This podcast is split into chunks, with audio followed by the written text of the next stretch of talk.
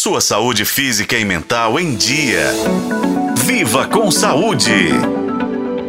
Uma doença silenciosa, ou seja, que não dá muitos sinais no começo e também não tem uma causa conhecida ou forma de prevenção. Estamos falando do câncer nos ossos. O tipo mais comum desse tumor afeta principalmente crianças e adolescentes.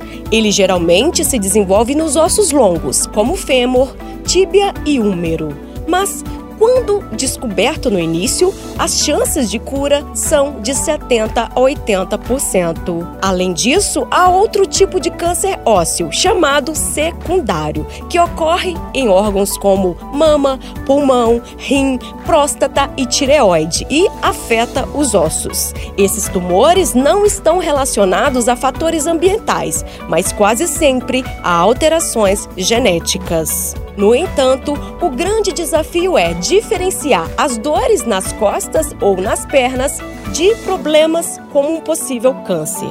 O ortopedista oncológico do Hospital Vila da Serra, Rodrigo Gandra, nos ajuda a identificar os principais sintomas do câncer no osso. A medicina avançou muito no diagnóstico e tratamento dessas doenças, mas é fundamental que a pessoa preste atenção nos sintomas que podem ser decorrentes do processo. Sendo assim, Toda vez que ocorrer um inchaço de um, osso, de uma articulação, crescimento de caroços ou nódulos que crescem progressivamente e que não tenham relação com traumas, a ocorrência de dores em ossos ou articulações que inicialmente melhoram com o uso de analgésicos anti-inflamatórios e vão progressivamente aumentando a intensidade da dor sem que esses remédios mais tragam um alívio à pessoa. Diante da ocorrência de algum desses sintomas, o paciente deve ficar atento e procurar um ortopedista, de preferência um ortopedista oncológico. Existem também os cânceres de partes moles, que podem afetar músculos, vasos sanguíneos, tendões, cartilagens e células de gordura.